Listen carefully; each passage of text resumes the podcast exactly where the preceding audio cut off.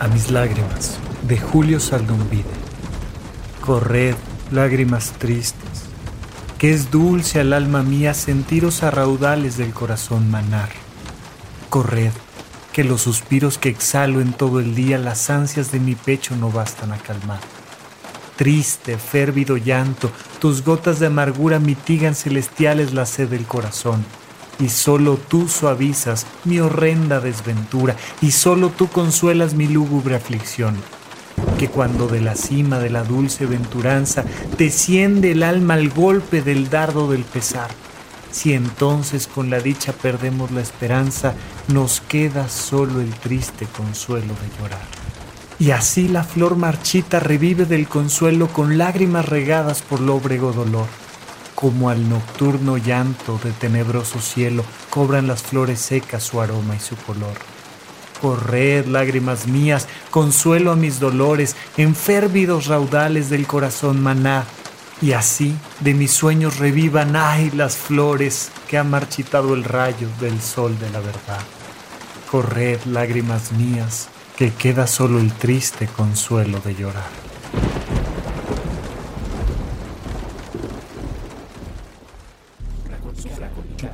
Supracortical. Supracortical. Supracortical. Con el médico psiquiatra Rafael López. Síguelo en todas las redes como arroba Rafa Rufus. No olviden que Supracortical es parte de Sonoro y que puedes encontrar la página de Sonoro www.sonoromedia.com para escuchar todas las producciones que tiene Sonoro y Supracortical es solo una de ellas. Bienvenidos a Supra Cortical, yo soy el doctor Rafa López, muchas gracias por acompañarme. El día de hoy vamos a platicar un poco del tema de las lágrimas, por eso arrancamos con este poema que vaya, pues no hay manera de platicar de las lágrimas emocionales sin, pues sin entrarle un poco al tema de la tristeza, el dolor, el sufrimiento, pero vamos a ver cómo precisamente las lágrimas son una manera importantísima de acabar con nuestro sufrimiento, de hacerlo más corto, menos intenso y por qué es tan importante llorar. Pero solo para dejar ahí el detalle técnico, el detalle médico, es importante que sepamos que todo el tiempo estamos llorando. Nuestros ojos están produciendo lágrimas todo el tiempo. Recordemos que el ojo no solo es el globo ocular, esa caniquita blanca que tienes ahí en la cuenca, en el cráneo, no, el ojo es toda la estructura que acompaña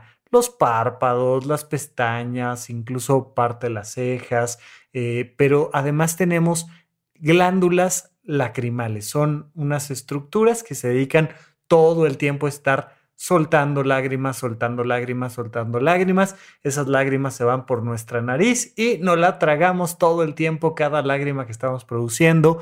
¿Para qué? Para proteger nuestros ojos. Ese es el primer tipo de lágrimas, solo es ahí el detalle fisiológico. Por otro lado, tenemos estas lágrimas que son como reactivas a estímulos. Cuando de repente algo nos entra y empezamos a llorar y llorar y llorar, pues viene este arco reflejo de las lágrimas que también son importantes para cuidar la estructura.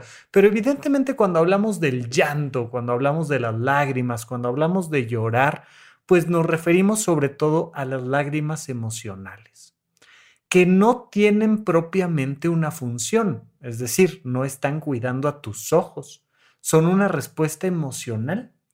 Y aquí hay un dato curioso, las lágrimas protectoras son químicamente diferentes de las lágrimas emocionales. Las lágrimas protectoras principalmente contienen agua, pero también necesitan tener algunas otras cosas que les permitan no evaporarse inmediatamente, como mucina, por ejemplo, lipocalina, algunos otros lípidos y enzimas, eh, lisosimas en general, que le permiten pues mantener una cierta vida y lubricar el ojo y no evaporarse inmediatamente. Pero las lágrimas emocionales tienen hormonas como prolactina, adrenocorticotropina y en general son una respuesta de tu sistema nervioso parasimpático. Ya sé, no me voy a meter mucho como en la parte fisiológica, se vuelve un poco inútil, nada más quería dejarles ahí el dato técnico de que químicamente son diferentes unas lágrimas de otras y están ahí. Nada que produzca tu cuerpo es anormal, mucho menos las lágrimas. Pero hemos desarrollado, sobre todo en nuestra cultura latinoamericana, esta idea de que llorar es un signo de debilidad. Llorar es una manera de expresar nuestras emociones y muchas culturas, los orientales, los japoneses, por ejemplo, tienen como buena costumbre el no mostrar sus emociones y en la cultura latinoamericana también, ¿no? Yo, recuerdo mucho eh, alguna época, por ejemplo, en la que estuve eh, atendiendo como parte de mi internado en, en Chihuahua, con los rarámuris, con los tarahumaras, cómo las mujeres literalmente se tapaban la boca con el rebozo para platicar, porque es una manera de no mostrar tus emociones. No tenemos derecho muchas veces por cultura de mostrar nuestras emociones. Incluso eh, eh, puedes ver ahí en diferentes relatos, en telenovelas, cómo cómo una mujer empieza a sentir esta intensidad emocional y entonces se va al, baño y como es mujer, pues empieza a llorar y se lava la cara para que no se note que ha llorado. Ya no se diga de los hombres que para llorar necesitan meterse media botella de tequila según las películas más mexicanas que tenemos por acá, pero le hemos dado una carga tremenda cultural a llorar. Hay muchísimas personas que te dicen que no les gusta llorar en frente de alguien más. Como si fuera un poco elección, ¿no? Como si fuera de, ay, bueno, hombre, es que hay a quien nos encanta llorar y andamos buscando con quién llorar y hay a quien no le gusta llorar y pues prefiere otro tipo de actividades, ¿no? Como salir a andar en bicicleta. Y... No, tiene mucho que ver con nuestro pobre desarrollo emocional, con nuestra pobre inteligencia emocional, porque desde niños no nos dejan llorar. Haz un poco esta reflexión mental de cuál es tu historia con el llanto. ¿Quién te enseñó a llorar? ¿Quién te enseñó a no llorar? ¿O nunca nadie te dijo nada al respecto? Yo no estoy seguro de cómo habrá sido en mi infancia este tema de las lágrimas. Mis papás en general no, no me limitaban si yo quería llorar. Digo, por supuesto que a muchísimos nos tocó aquella frase de cállate o te pego para que tengas algo por qué llorar, ¿no? Ya sabes. Y entonces es como, y te tratas de tragar el llanto y ves como los niños hacen un esfuerzo tremendo por no llorar. Es interesante porque está mal visto llorar en público, llorar este, por, por diferentes motivos. Cada vez se ha ido en algunos sectores de nuestra población disminuyendo este estigma, pero en general sigue ahí. Y me llama la atención porque me pasa todo el tiempo cuando estoy dando una consulta, una terapia, pues entonces alguien me está contando algo muy fuerte me está contando de una pérdida, de la pérdida de, una ilusión, de la pérdida de una persona importante, de la pérdida de una relación, de algo que es triste. Y les ves cómo te van narrando y empiezan a llorar y surgen inmediatamente sus mecanismos sociales para no dejarse llorar. Está mal llorar y entonces prefieren seguirme contando la historia que llorar. Y constantemente les digo, a ver, a ver, a ver, a ver, espérate, espérate, espérate, cierra los ojos. Ahí donde estás, cierra los ojos. Y acuérdate de eso que te hace llorar. Déjate llorar. Venga, vamos a llorar. Y los pongo a llorar. Y pasan unas cosas bien interesantes cuando la gente llora todo lo contrario de lo que, de lo que consideramos que podría pasar, pero ¿por qué no nos gusta dejar que las personas lloren? Porque normalmente no sabemos nosotros mismos cómo manejar nuestras emociones. Y como los seres humanos somos los animales más empáticos del planeta Tierra, cuando vemos a alguien llorar, nos dan ganas de ponernos a llorar nosotros y y no nos gusta sentirnos vulnerados y entonces es, ey, ey, ey, no, no, no, no, no, no, distráete, no llores. Mira, pasa algo curioso que tiene incluso que ver con nuestra biología y las mamás eh, que tienen un recién nacido. Hay algo en el sistema nervioso central de las mamás que les hace muy difícil soportar el sonido de un llanto de un bebé, de cualquier bebé, especialmente de su bebé.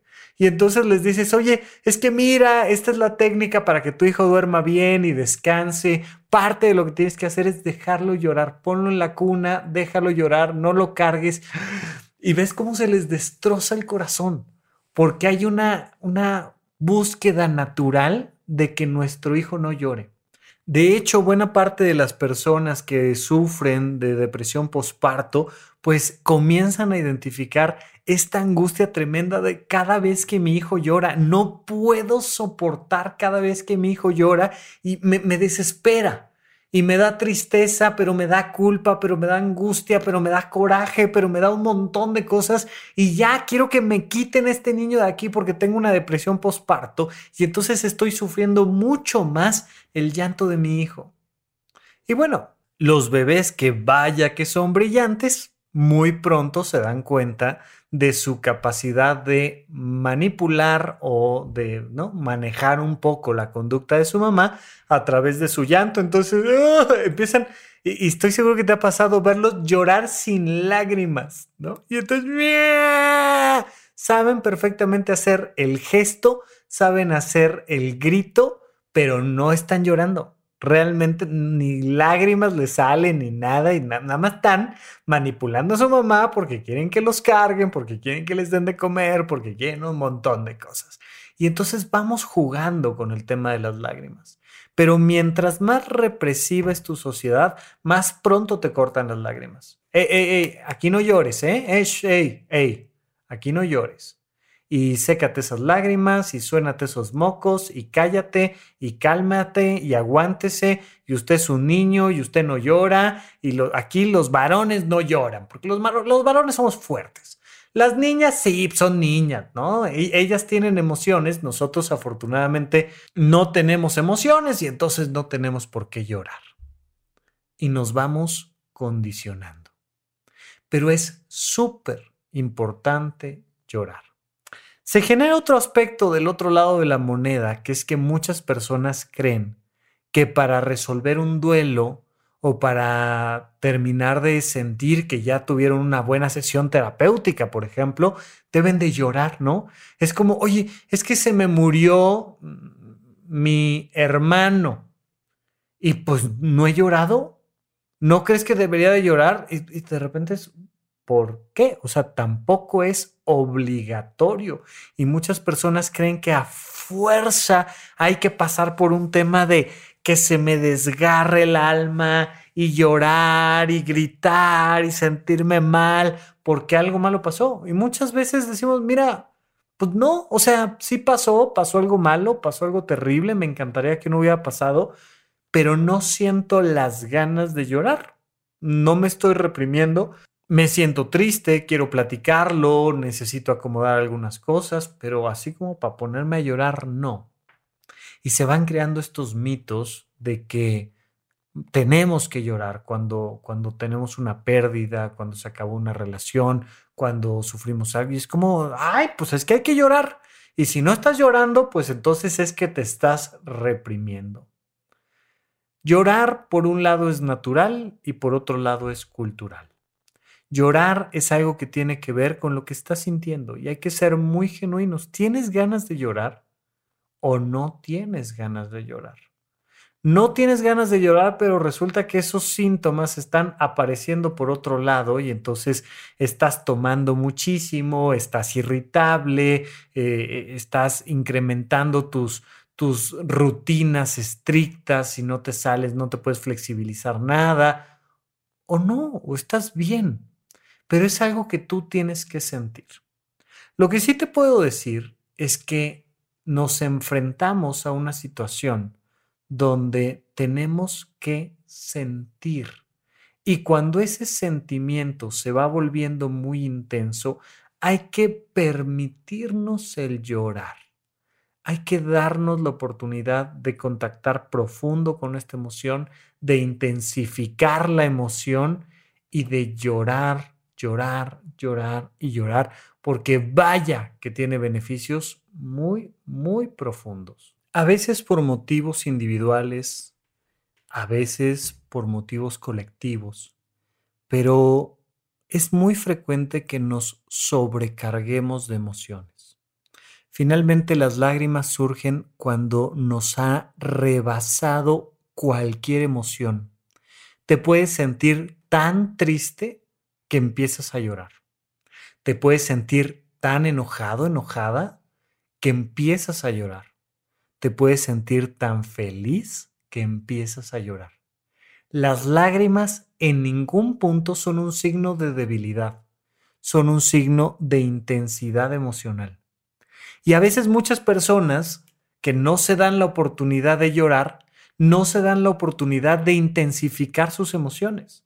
Y te lo he platicado muchas veces. El sentido de la vida se encuentra a través de las emociones. Si no sabes qué sientes, no sabes quién eres. Pero si además cuando sientes te reprimes y tratas de sentir menos, no vaya a ser que sientas tristeza o alegría o enojo, pues entonces te cuesta mucho trabajo saber quién demonios eres y qué demonios haces aquí. Porque son esos los grandes indicadores. Tienes una brújula emocional que te va marcando el camino. Pero imagínate que de repente estás jugando básquetbol y entonces le lanzas un pase a un amigo tuyo, te lo regresa, haces un tiro de tres y encestas y te llenas de emoción. Y entonces dices, esto me encantó. Bueno, no sabes la carrilla que te van a echar por haberte puesto a llorar en medio de un partido de básquetbol. Pero ahí está el descubrimiento de tu vocación, cuando te das cuenta de que algo te abruma emocionalmente.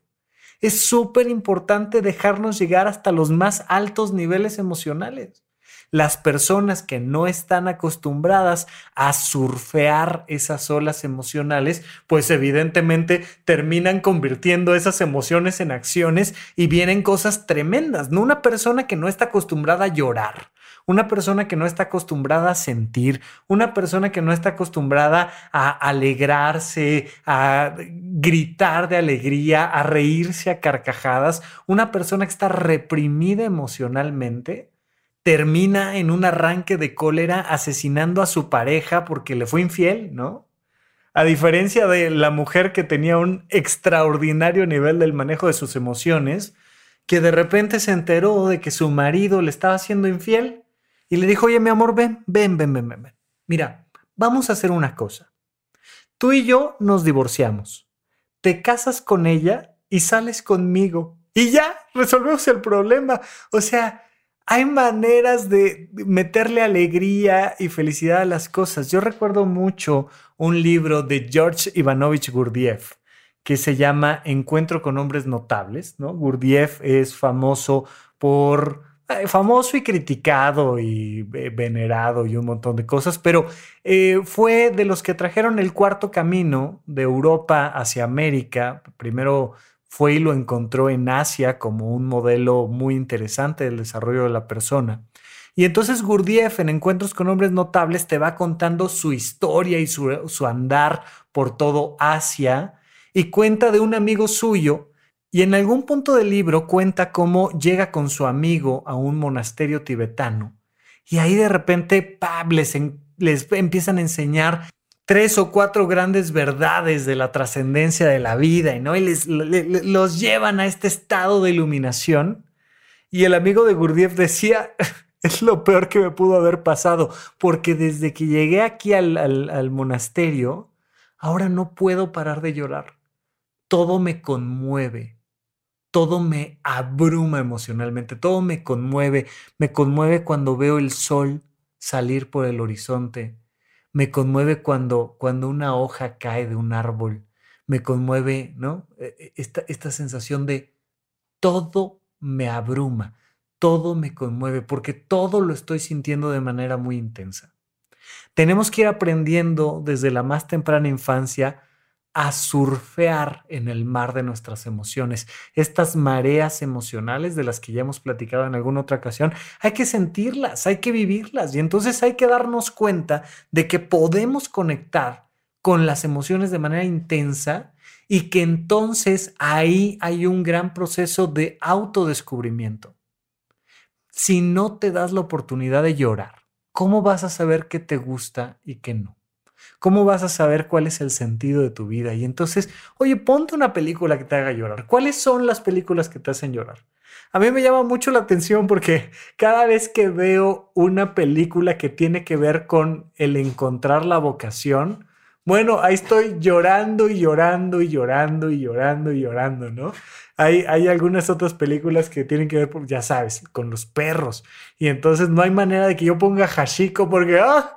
es un llorar y llorar y llorar. Y me acuerdo que algún día estaba platicando con alguien que me decía, yo no entiendo, o sea, pues es un perro esperando, no tiene mayor gracia, no, no, no, y la sensación de la fidelidad del perro, de la compañía, de la soledad, de un montón de emociones con las que uno puede o no conectar. Pero hay gente que llora con muchas otras cosas y está bien y está perfecto. Pero tenemos que empezar a quitarnos esta idea absurda de que algo tiene de malo llorar, de que es peligroso, de que es malo, de que nos habla de nuestras debilidades. Y entonces muchas veces la gente me dice, oye Rafa, es que fíjate que mi mamá pasó por una situación muy delicada. ¿Cómo le hago para que no llore? Y le digo, bueno, pues para que no llore tu mamá, tienes que dejarla llorar. No, no, no, pero es que precisamente lo que quiero es que no llore, ¿no? ¿Cómo le hago para que mi hijo nunca llore? ¿Cómo le hago para que mi pareja nunca llore? ¿Cómo le hago para yo no llorar? ¿Cómo le hago para que eh, tenga yo la pérdida de una relación de pareja o de una ilusión laboral o de un lo que sea y no llorar? Y la gente se siente mal de llorar. ¿Cómo le hago para no llorar? ¿Por qué querrías no llorar? No, no, entiendo. Pues es que imagínate, pues estás aquí en la fila del banco y de repente te pones a llorar. ¿Y qué tendría de malo que te pusieras a llorar? O sea, bueno, pues ah, el problema es que empieza a haber un movimiento social cuando una persona llora. Insisto, los seres humanos somos animales muy empáticos, aunque pudiéramos pensar que no. Somos seres extremadamente empáticos y entonces monkey see, monkey do. Y en cuanto una persona empieza a llorar, nosotros nos empezamos a angustiar. Oye, imagínate que estás en el metro y de repente volteas y alguien está llorando. Pues inmediatamente van a empezar las miraditas nerviosas, van a empezar ahí los, los comentarios, el cuchiche de qué, qué onda. O sea, me le acerco, no, será un loco peligroso. ¿Qué pasa? Porque alguien está soltando lágrimas y y no estamos acostumbrados. La ventaja muchas veces de ir y sentarnos con un terapeuta es tener un espacio seguro para llorar. Si no te sientes en la comodidad social de llorar en cualquier lugar, y entiendo perfectamente que de repente estás en una junta de trabajo y que de una u otra manera hay que mantener las formas, pues entonces necesitas encontrar lugares y momentos para llorar. Oye, estoy pasando por una situación de crisis. Fíjate que el 2020 me pegó tremendo, trajo algunas pérdidas súper importantes y constantemente me estoy sintiendo con estas ganas de llorar. Pues mira, lo primero que te voy a recomendar es trata de encontrar lugares y momentos para llorar. ¿Vas a reprimir tu llanto porque estás en la fila del banco? Perfecto. ¿Vas a reprimir tu llanto porque estás frente a tus hijos? Ok. ¿Vas a reprimir tu llanto porque estás en una junta con tus colaboradores? Va, perfecto. Nada más dime cuándo sí te vas a dejar llorar. ¿En dónde? ¿A qué hora te vas a dar la oportunidad de contactar profundo con tus emociones? Porque te tienes que desahogar todo lo que se reprime se convierte en síntoma. Esta es una frase de Sigmund Freud. Y entonces, oye, ¿por qué hay tanta violencia y tanto alcoholismo y tantas cosas horribles en nuestro planeta? Pues entre otras cosas porque no nos damos chance una vez a la semanita echarnos una buena llorada, hombre. Una vez al mes, una vez al sexenio. Estaría buenísimo decir, ay, pues sabes qué, voy a llorar por, por todas mis ilusiones perdidas. yo qué sé, pero llorar darnos lugares y momentos para llorar.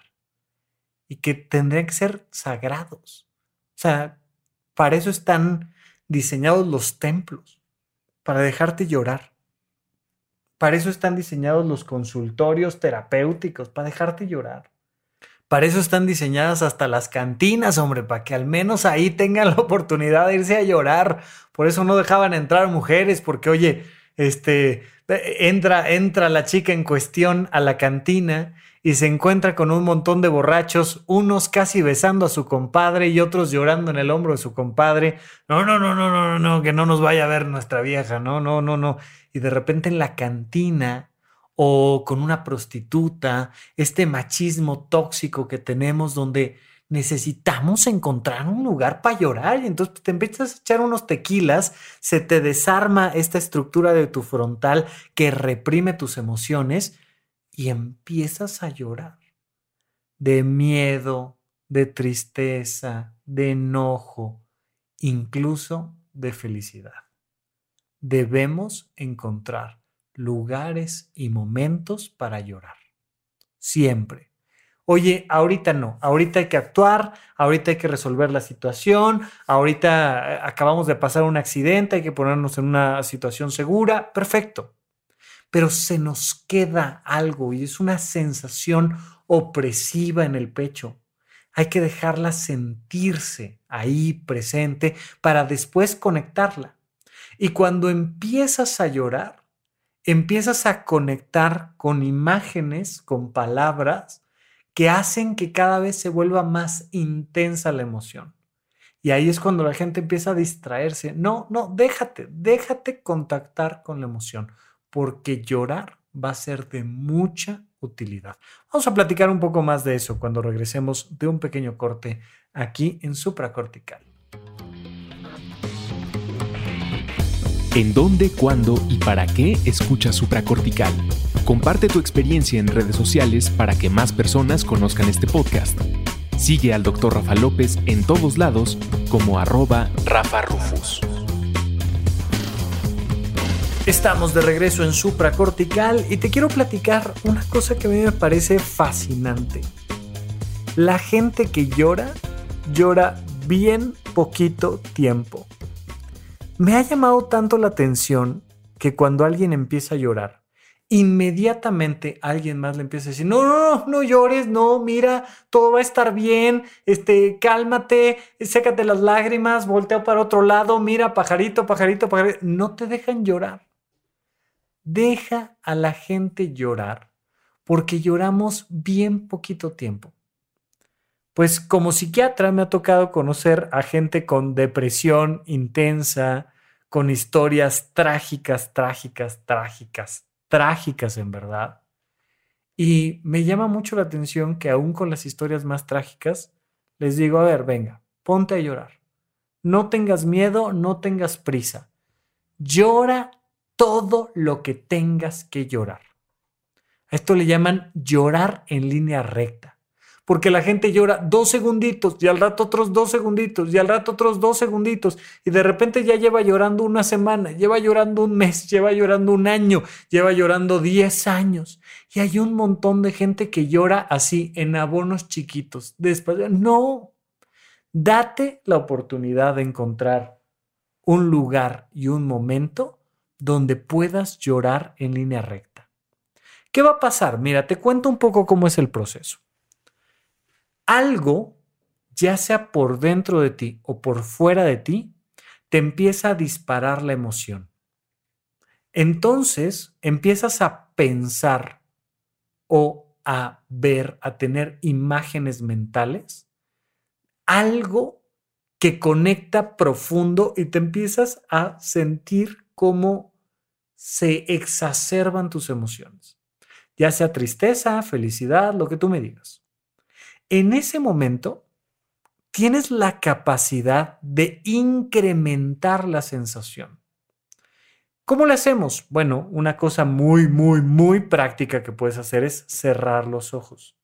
Cuando empiezas a sentir ganas de llorar, cierra los ojos. El 70% de la información que nos entra a los adultos es visual.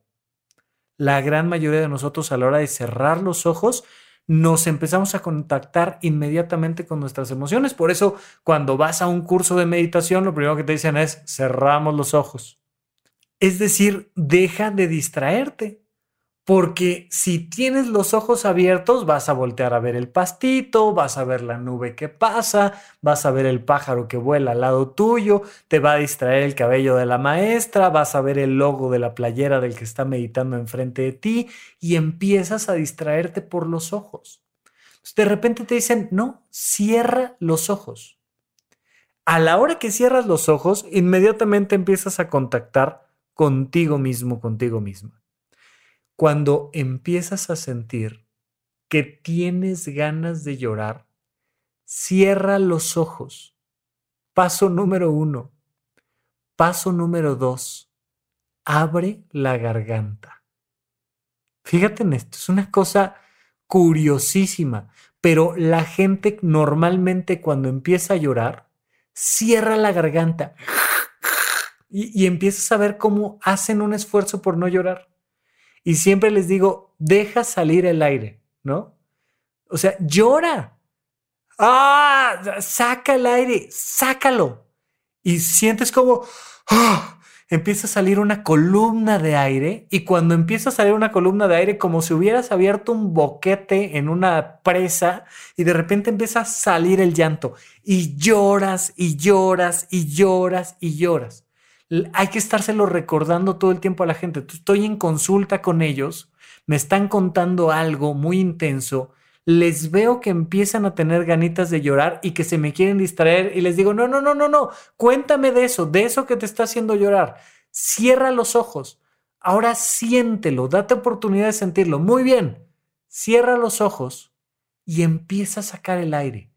Llora, llora con ganas, de verdad abre la garganta, deja que salgan columnas de aire limpias a través de tu garganta y llora, llora, llora, llora, llora.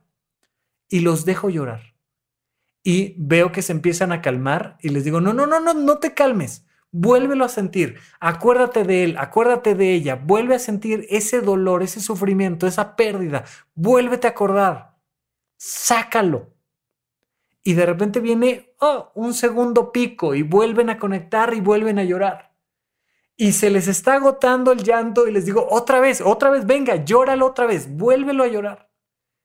Y hoy les cuesta un chorro de trabajo seguir llorando. Hasta que de repente ya no pueden. Ya no pueden y empiezas a escuchar el... Ah, ah, ah, y se empiezan a calmar. Y entonces ya ahí les digo, ok, ok, respira despacio. Sécate las lágrimas, suénate la nariz, abre los ojos y les pregunto, ¿cuánto tiempo lloraste? Y la respuesta normalmente suele ser más alta de la que, de la que realmente lloraron, ¿no? Me dicen, no, pues no sé, como cinco minutos y les digo, mira, te lo cronometré. Lo he hecho muchas veces así. En el momento en el que empiezan a llorar, plic, le pico al cronómetro. Lloraste un minuto. Un minuto. Minuto y medio. Las personas que realmente traen un tema aquí complicado, complicado, lloran tres minutos. Los casos más trágicos que me ha tocado ver lloran diez minutos. Diez minutos pero de repente te das la oportunidad de llorar en línea recta y te ahorras años de terapia con 10 minutos de llanto. Pero le tenemos tanto miedo a llorar. Le hemos dado una carga moral, lo hemos juzgado de una manera tremenda que no nos hemos dejado llorar. No nos hemos dejado llorar por una situación de salud de nuestros hijos, no nos hemos dejado llorar por una decepción amorosa o política o ideológica o económica o lo que tú quieras.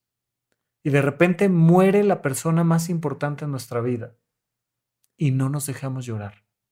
Le tenemos miedo a esos 10 minutos de desahogo, a ese minuto y medio de desahogo y de repente lloras y luego la gente empieza así como a sonreír, ya sabes como, ah, se me quitó un peso de encima. qué bueno, Qué bueno, no pasa nada. Mira, a lo largo de este mes, les digo normalmente, vas a estar sintiendo ganas de llorar.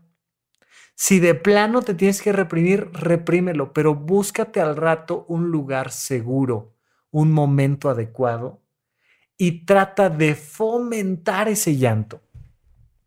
Sácate una foto de él, sácate una pulserita de ella, eh, acuérdate de esto, trae una imagen, un recuerdo a tu mente, contacta.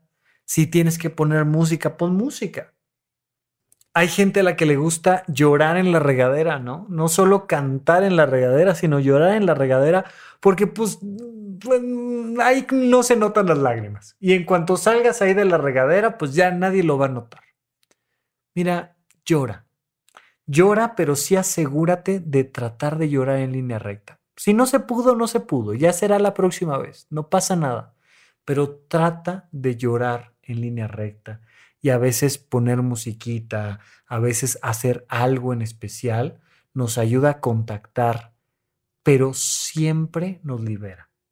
Después de llorar eres mucho más lúcido. Después de llorar tienes más claridad mental. Después de llorar te vas a sentir mejor. Sácate de la cabeza la idea de que llorar es lo peor que te puede pasar.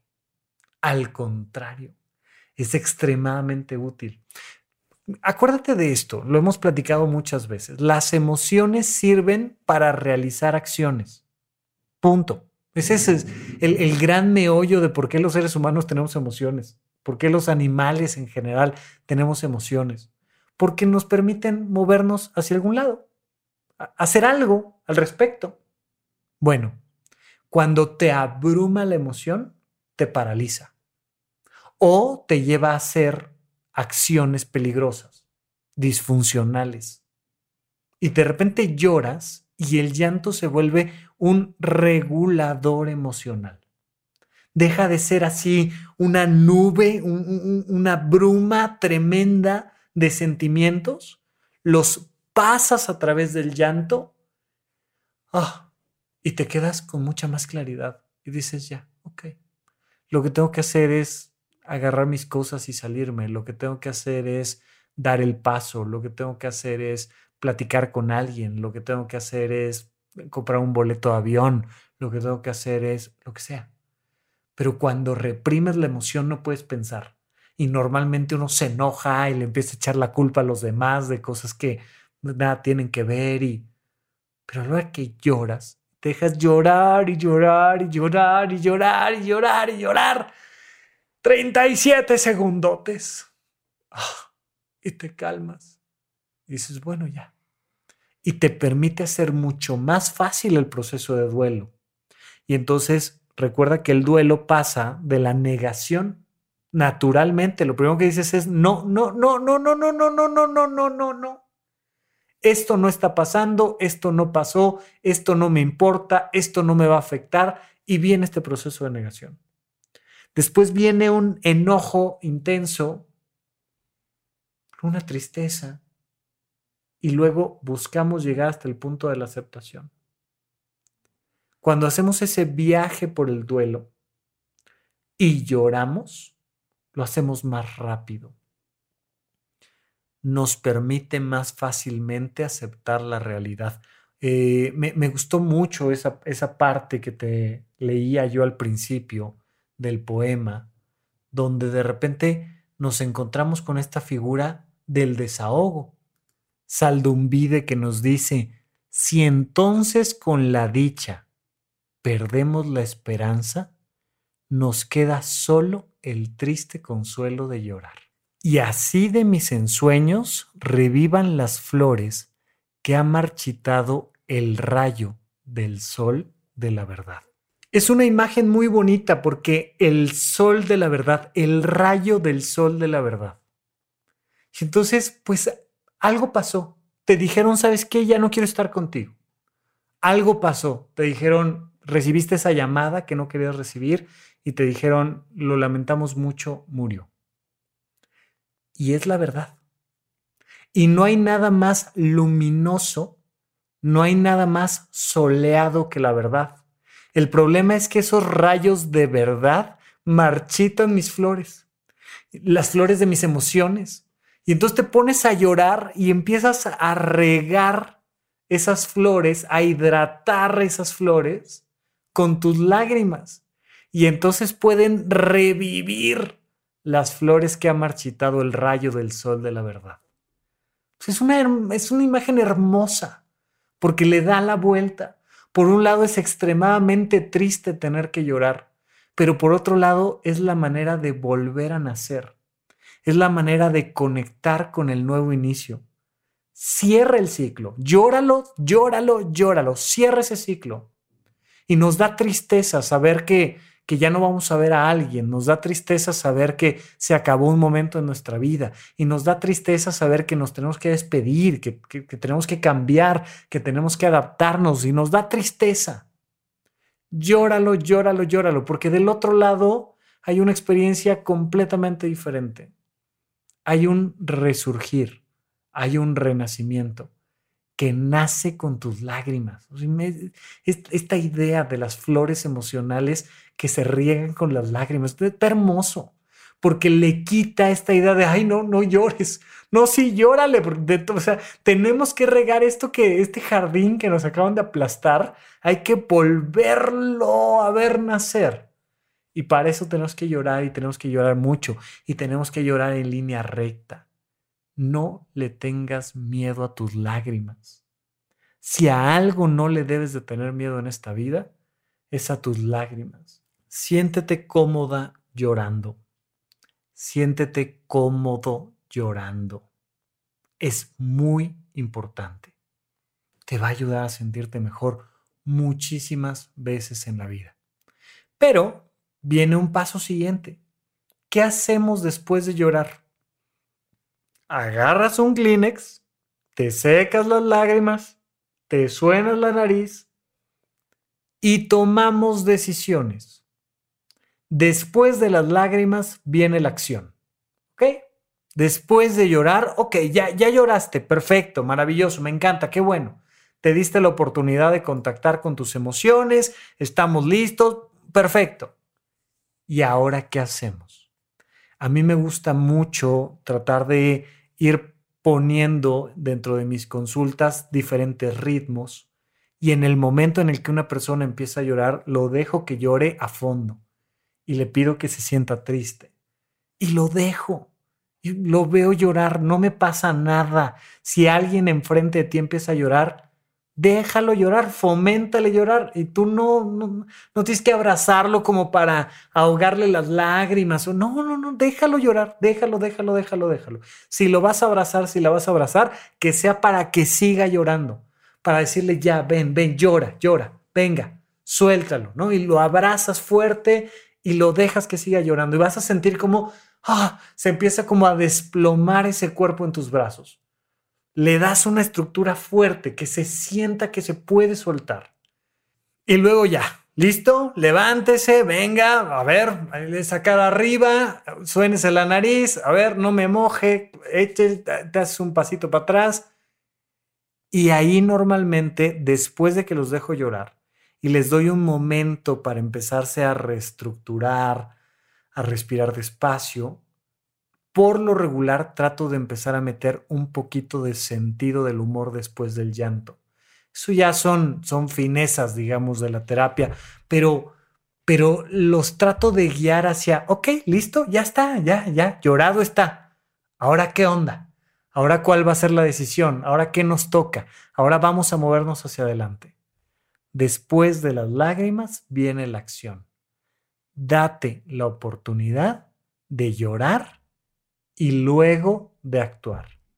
Y al rato, cuando menos te lo esperes, va a volver a venir el impacto emocional y te van a volver a dar ganas de llorar. Vuelve a llorar. Encuentra el lugar y el momento y vuelve a llorar. Y una vez que pase el llanto, muy bien. ¿Y ahora qué hacemos? Sí, dolió, sí, está horrible, sí, perfecto. ¿Y ahora qué? Y entonces te empiezas a mover hacia adelante y vas viendo cómo vas regulando tus emociones. Cuando tú aprendes a llorar, dejas de tratar de responsabilizar a los demás por lo que te toca responsabilizarte a ti, que es por tu propia vida. Cuando no quieres llorar, todo es culpa de los demás. es que tú, es que por tu culpa, es que si hubieras, es que si vieras, es que, es que, es que, es que. Y cuando sabes llorar, dices, bueno, pues ¿y ahora qué hago? Pues voy a hacer esto, voy a tomar tal decisión, voy a hacerlo de esta manera, no pasa nada, nos movemos hacia adelante, listo. Pero mm, tenemos todavía mucho camino por delante, tenemos todavía mucho que aprender de dejarnos sentir, de dejarnos llorar y luego de dejarnos actuar.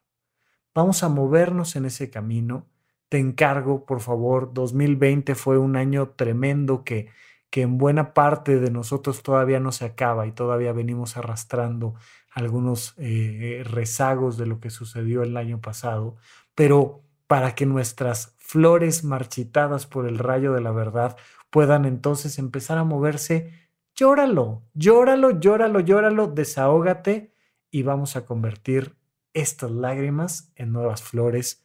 Y desde aquí te mando un abrazo, llora todo lo que tengas que llorar y luego a sonreír y actuar. Que estés muy bien, nos escuchamos la próxima semana aquí en Supracortical. Gracias por escuchar Supracortical. En verdad me interesa muchísimo conocer tu opinión sobre este episodio o cualquier otro que quieras platicarme. Puedes encontrarme como arroba Rafa Rufus en Twitter, en Facebook y en Instagram. Quiero darte las gracias por escuchar Supracortical y sobre todo por suscribirte y seguirme donde sea que estés escuchando este programa y así te puedes enterar todo el tiempo de nuestros próximos estrenos.